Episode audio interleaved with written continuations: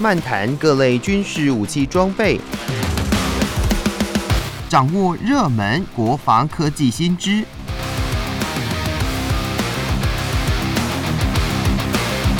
军武说早安，陪您一起领略国防知识力量。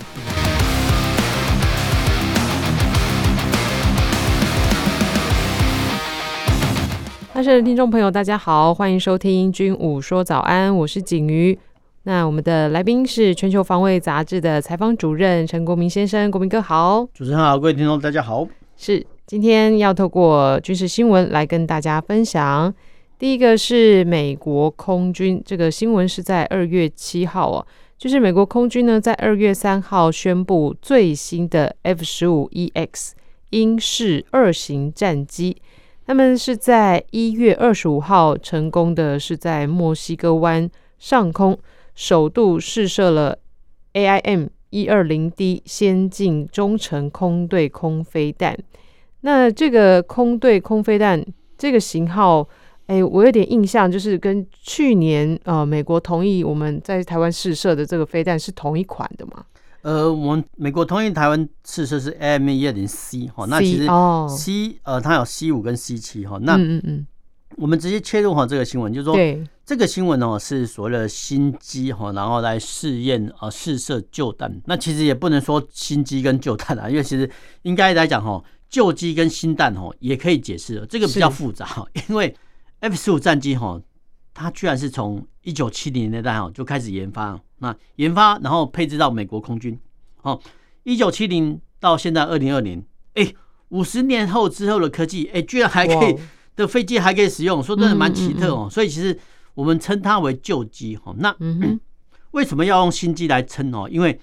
它是 F 十五 EX 哦。那 EX，嗯，每一次哦，每一次的。呃，飞机加改装哦，都有它的一一定的道理。那我们现在讲这个所谓的飞弹哦，那这个飞弹是所谓的 AIM 一二零哦，那 AIM 一二零它的研发时间也蛮久的哈，所以我们称它为旧弹哦，但是也可以称它成成为新弹哈。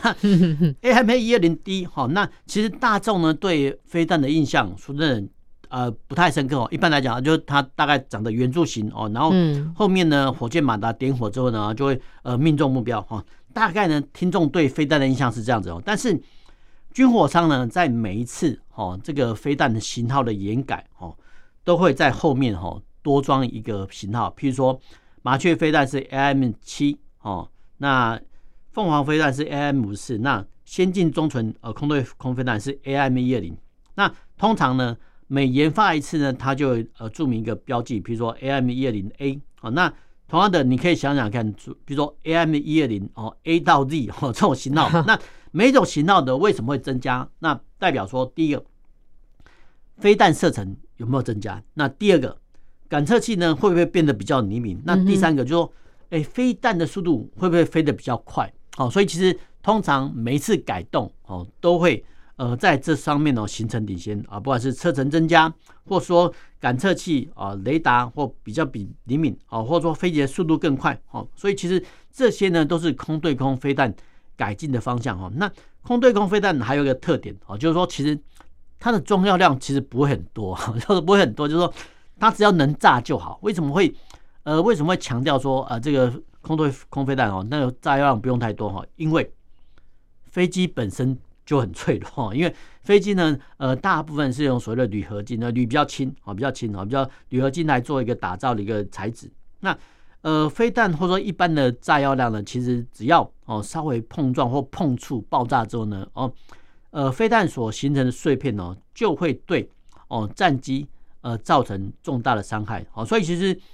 现阶段的作战概念，居然说。飞弹呢能够击毁战机最好哦，但是呢能够击伤战机也不错哈，因为能够击伤战机表示呃对方的战机哦已经失去了作战威力哦，所以其实呃我们再回到哈这个 AIM 一二零哈，它的 AIM 一二零 D 哦，它的射程呃大概只有一百六十公里哦，那有人会说呢，哎这个一百六十公里好像太近了，其实并不然哦，因为哦其实飞弹呢不只要打得远。哦，他能打得到哦，重点是要他打得到哈，所以你打得再远打不到哈都没有用哈。我们刚才说它是旧弹哦，因为它是从一九九零年代哈就开始研发哈，所以其实呃我们很难想象说，哎，五十年前的战机配上三十年前的飞弹哦，居然变成说，哎、这个哈也是一个新机跟新弹哦。这样讲话比较绕口了，但是大家又有一个观念，就是说武器系统哦，它会随着不管是飞机、飞弹，它都会随着时间的演进，然后军火商或军火制造商，它都会透过延改哦来延伸延伸它的寿命哦。那为什么 F 十五战机这么好用哦？因为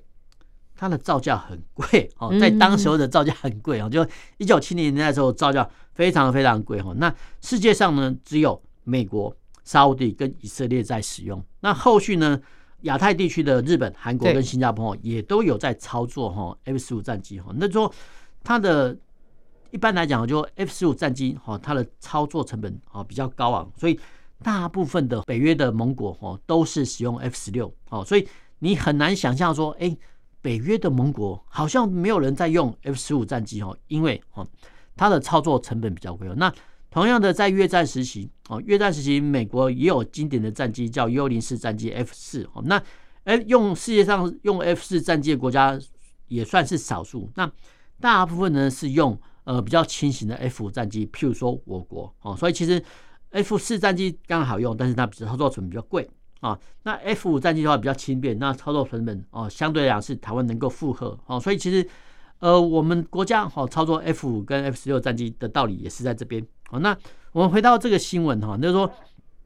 F 十五战机哈虽然是一九七零年代就开始研制哦，但是呃为了符合新一代世界潮流，它已经经过两次的改装。那第一次的改装呢是波音公司呢居然就自费哦。花了五十亿美金哦，没错，是五十亿美金哦，是我们乘以三十，就大概一千五百亿台币左右的经费哦，去将 F 十五战机做研改。那研改的重点是强化 F 十五战机的逆中性哦，它的型号叫 F 十五 S 一极静音哦，就是说它的雷达反截面呢，呃，只会是哦原本的 F 十五战机的一半哦，这个雷达反截面积一半已经够好了哦，但是对。美国空军来讲是不够好，所以其实还是比不上哈他们现役的 F 三十五战机哦，所以其实美国空军方面就不采取。那波音公司呢？哎，其实他们就不放弃，他们居然又对哦这个 F 战机做了第二次的性能改良。那主要的重点在更新航电设施跟挂载能力哦。那外界来讲哈，这个叫所谓先进鹰哦。那先进鹰。呃，这个机型呢，已经获得沙乌地跟卡达这两个中东国家的许可。那为什么这两个国家啊会呃这么急的跳出来说啊，我认可你的这个先进一的概念哦？因为就是说这两个国家哈，除了有做好部分的先期投资之外呢，哎，一旦哦美国波音公司研发这个先进成功的时候呢，哎，未来哦在生产线装配的时候或播发的时候呢，哎，其实这两个国家哈。就有比较高的优先权哦，所以其实前阵子不是说，呃，台湾要想希望说哦，我们跟美国订购的 F 十六 B 哦要提前运交哦，那为什么美国要提前运交？就是靠着哈，比如说像沙乌地跟卡塔这种两个国家哦，提前哦认可呃这种先进的概念哦，就这个才是有交情哦，所以其实在这个时候，如果说一旦哦沙乌地或卡塔有急难的时候哦，那美国。一定会呃优先拨补这两个国家先进一号，所以是这两个国家哈要优先认可的动机在这里哦。那先进一的它的特点哈就是挂载能力比较大哦，那居然呃机身机腹机下呢居然有十二个哦空对空挂载的硬点，或是呃十五个哈空对地的挂载硬点，那可以载重重量哦居然达到两两万九千五百磅哈，就是大概十三点二七五公吨那。到底有多重呢？哦，就是说一架飞机呢能搭载这十三吨左右的武器升空。那一般来说，哦，一般我们看到说，呃，一般公路上疾驶的砂石车，它的空车重量大概就是十二到十五吨。哦，就是说一架战机呢，它可以吸挂哈一辆空的沙池的重量的武器，哦，去执行对空、对地、对海。哦，所以其实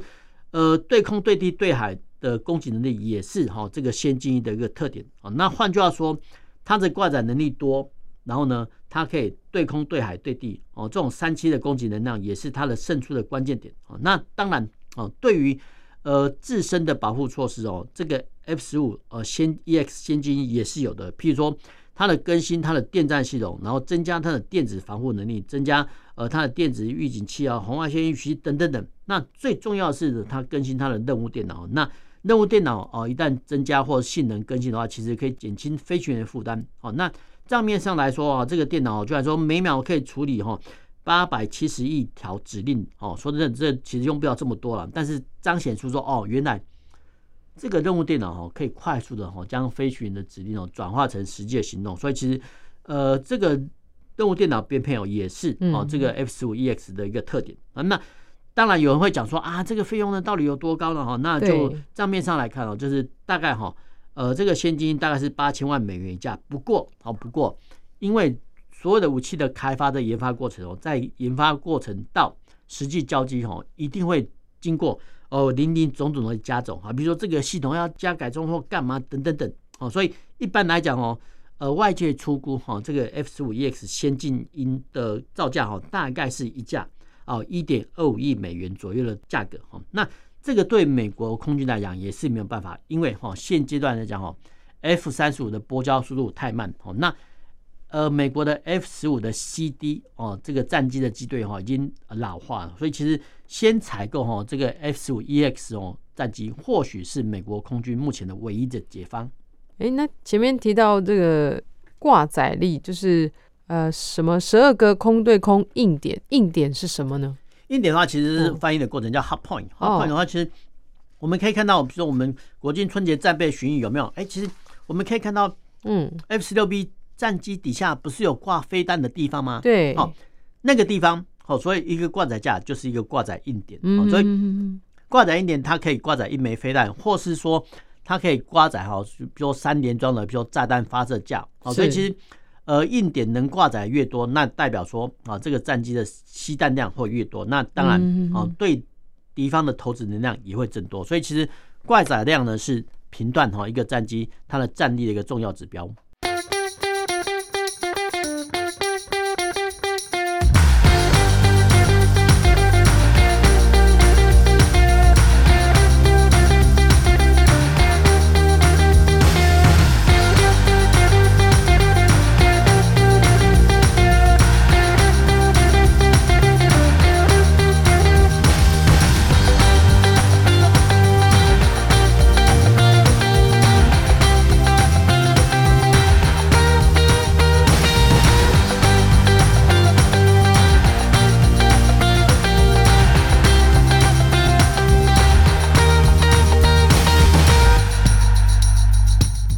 欢迎回来，军武说早安，我是景瑜。继续第二个军事新闻是有关于诶土耳其跟乌克兰，他们这个新闻是在二月七号发布的。他们宣布呢将会合作生产，就是土国的 TB 二武装无人机，来协助培训乌克兰飞行员，以及强化双边的国防合作。那目前乌克兰已经采购了六架的 TB2，来透过合作生产，将会大幅降低乌克兰未来采购 TB2 的成本。对于这个 TB2，还有他们两国的合作，哎，我们来请国民哥来跟大家分享一下。嗯、呃，这个土国的无人机哦，我们讲到 TB2，、嗯、那其实它英文的蛮长的哦，那原始名称蛮长，那一般来讲我们就简称叫 TB2 哈。那无人机很简单的概念说，哦。无人机上面绝对没有人操控，啊、但是它地面控制站可能需要三个人啊来操控。那就这型无人机来讲哈，这个是所谓三人操控控制站的一个无人机哈。那它能搭载哈一百五十公斤的负重，就是说它能挂弹的能力哈就一百五十公斤。那一般的巡弋速度是七十节哈，就七十里。那最快速度是一百二十节。那最大的航程可以达到一百五十公里哈。那但是呢？它的飞行高度哦就蛮可怕的哦，一般来讲是一万八千尺，那最高的是两万七千尺。那一万八千尺是什么概念？就是除以三的话就六千公尺。换句话说，它可以呃飞在哈，比如说呃六千公尺上的高空，然后呢透过上面的感测器来监察监视地面上的一举一动哦，那居然可以耐航到二十七个小时。哇！所以这个对乌克兰来讲。这个是一个很大一个重要的一个利多武器哦，因为最近俄罗斯在乌克兰边境成军大军哦，一副要侵略乌克兰的样子，所以其实无人机呢，对乌克兰的防务来讲是很重要的感测器。那当然，哦，我们刚才讲过哦，哎，你看得到没有用。那如果能够看得到哦，又发射武器把它打垮哦，这个是最好。所以其实这款的无人机就 TB Two 呢，它上面呢也有四个我们叫挂挂载点哦，它可以挂载所谓的镭射反战车飞弹呐，或导引火箭或空射的小飞弹哦。这个的所谓的攻击跟侦查，那中国大陆哦，他们很喜欢把这种无人机叫做察打一体。哦，查是侦查的查，哦，打是打击的打，就是查打一体。那这个所谓的查打一体的话，其实 也不是什么新概念，因为其实美国啊，这个所谓掠夺者飞机、无人机早就有这种概念了，只是说中国人把这个茶打一体哦，一直常常挂在嘴边哦，变成一个流行的口语哦。这个是我们要先这样子呃来龙去脉，先简单介绍一下。那为什么呃土耳其跟乌克兰会合作？哈，说这个这个是蛮奇特哦。那但是其实也不难哦，这个就必须要听众能打开心理上一个地图来看，说哦，其实呃土耳其的北边上面有个地方，那个半岛就叫克里米亚半岛啊，克里米亚的半岛再上去就是所谓乌克兰啊。那俄罗斯呢在侵呃并吞呃克里米亚半岛之后呢，哦，其实乌克兰呢他就想说，哎，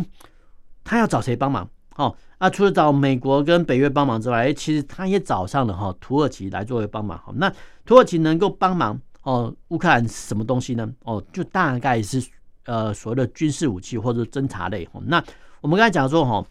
呃，如果说你真的直接提供军火哦给好乌克兰话，那势必好会引起呃俄罗斯方面的不悦。哦，那如果说提供哦这种类似侦察机的无人机给乌克兰。或许哦，或许哦哦，俄罗斯方面反应就比较不会那么激烈哈，所以其实不管是唇亡齿寒的效益啦，还是说呃相关的呃商业利益哈，其实呃卖这种无人机给乌克兰，哎、其实可以帮呃土耳其政府或军工企业赚钱哦，所以其实这个忙呃当然要帮啊，因为其实乌克兰现在有危难嘛哦，那其实呃除了跟美国跟北约啊调动军火之外，哎、欸，其实他也向外呃寻求帮忙哦，所以其实。刚好呢，这个时候呢，土耳其算是一个中等科技的国家哈。那研发好这种所谓无人机哦，甚至无人机挂载的小型飞弹，其实都不成问题哈。所以其实呃，为什么哈呃土耳其有能力哈研发直升机、武装直升机哦？这个跟其实他们跟土耳其境内的民主也有关系。然后土耳其呃，它临近临近叙利亚哦，那其实它境内呢也有所谓的。呃，土耳其库德族的工人党啊，那换句话说，对土耳其政府来讲，这个就是所谓的分离势力。那有时候呢，呃，为了要围剿哈这个土耳其库德族人或工人党，还是说呃先进的呃形成的伊斯兰国的恐怖分子哈，这些呢都需要哈经过哈呃武装直升机来围剿哈，因为呃路上的战甲车哈巡逻的区域哈毕竟哦有限哦，因为必须受限于哦既定的道路那。如果说呢，呃，能够超越地障的直升机运用，哦，这个当然是对哈，围剿呃反叛势力来讲是最好。所以其实土耳其他们有自制的攻击直升机叫 T 一二九，所以其实我们很难想象说，哎，美国研发眼镜蛇攻击直升机及阿帕奇直升机，哎，欧洲有虎式直升机，哎，没想到呃土耳其也有有所谓 T 一二九哈，所谓的攻击直升机哈。那这一型的直升机呢，说真的长得是比较丑了哈，但是。它能用的地方还是很多哈，不管是你要机炮、呃飞弹、火箭哦这些呢，T 一二九武装攻击直升机都能搭载。那现阶段来讲哦，因为无人机开发的技术越来越成熟，那如果有可能的话呢，用无人机取代直升机去攻击、去侦察哦，就可以降低哦这个直升机飞行员可能遭受的损伤哦，因为你没有办法预期敌军会用。什么武力来反击哈这个直升机哈？所以其实用无人机来讲哈，呃，虽然说有被击毁的可能，但是就操作成本还有人命的考量来看的话，其实都比有人战机或有人武装直升机去操作来的划算哦。那再加上哦，前年所谓双亚战争哦，双亚战争就是说亚美利亚跟亚巴斯亚巴塞兰哦居然哦发生了冲突。那在这场战，我们其实我们应该讲战争中啊，就在双亚战争中居然。呃，无人机呢，居然是透过一大堆的蜂群的无人机哦，去撞击哦对方的一个战甲车辆哦，形成损伤哦。那这种画面呢，透过影音媒体哦，然后让大众知道说哦，原来无人机从以前哦以前的侦察性质，然后变成哦现阶段的打击角色，然后到后面呃变成这个所谓的自杀用的无人机。哦，所以其实呃这种建军其实无人武器发展趋势是形成哦大众的紧张，那再加上哦呃双亚战争的时候呢，其实俄罗斯跟土耳其也都各自支持亚伯塞兰跟亚美尼亚，所以其实呃现阶段哈土耳其来支援。哦，乌克兰哦，其实也是哈操作，我们叫地缘政治哈，让哈呃乌克兰哦先去买买俄罗斯的俄罗斯的势力哦，所以其实这个对呃土耳其政府来讲，这是一个很大的利多哦。那我们刚才讲到哈无人机的发展趋势，说过往哈无人机是当做哈炮兵的导引啊，或是说侦察的角色。那嗯，当然呃，我们刚才有从那个双亚战争中看到说哦，原来呢无人机也可以当做。本身就是一个攻击的载具哦。那未来的发展趋势是说，哎，一旦哦，就是说呃，有人战机先行升空，但是他透过指挥链去指挥这一大群的无人机去从事跟侦察或是攻击。那必要的时候呢，再由有人战机去介入。那最理想的状况哈，当然是哦，我国呢起飞无人机哦，然后用无人机去控制无人机，然后再再用。呃，被控制的无人机哦，去攻击或是侦察敌方的阵地，这个是最理想的状况。但是这个必须我们的 AI 的环境哦，就人工智慧哦，就好相关的控制措施必须很完善哦，否则呢很容易失控啊，很容易失控哦，就会打到自己人哦。那这个是我们题外话。那最后面呢，我们也想到说哦，看到说呃，土耳其销售乌克兰这个 TB2 无人机的话，我们可以想象的未来说呃，未来哈。所有的陆军的部队，不管是小部队，比如说防空排、哦装甲排或机步排出动等等，都必须配备呃防范呃敌方派用派派遣无人机来攻击我方的可能性。所以其实未来哈这些特遣队哈，不管是防炮排啊，或是说战甲部队，或是炮兵部队，他们哦都必须配备反制无人机的武器。那反制的无人机无人机的武器。呃，出库两大类，一个是硬杀或软杀哈，比如说软杀的方式呢，可能是呃这些特遣队或者说呃机步排搭载所谓的无人机干扰员哦，先行一步干扰哦敌方的一些无人机的控制员，或是说哈直接配备哈硬杀的武器啊，比如说呃镭射发射车的一个载台哦，这些都是未来我们陆军还有世界各国陆军呃他们要派遣小部队出击的时候，必须防范无人机的重要配备。嗯，那不过就像刚刚国民哥所说的，这个无人机如果就是你要整个诶、欸、无人机的战略去，比如说在战争上去运用的话，它整个的 AI 的智慧环境都必须要是很完备完善的，而且最重要的是要自己能够掌握，嗯、因为嗯。呃除了自己能掌握之外呢，还要避免被敌方所介入所掌握。否则的话呢一旦是攻击的一些变成是攻击我方攻击自己。那就不好了。是的是的。好的那今天我们军武说早安就跟大家分享到这里也感谢国民哥的分享谢谢。拜拜。拜拜。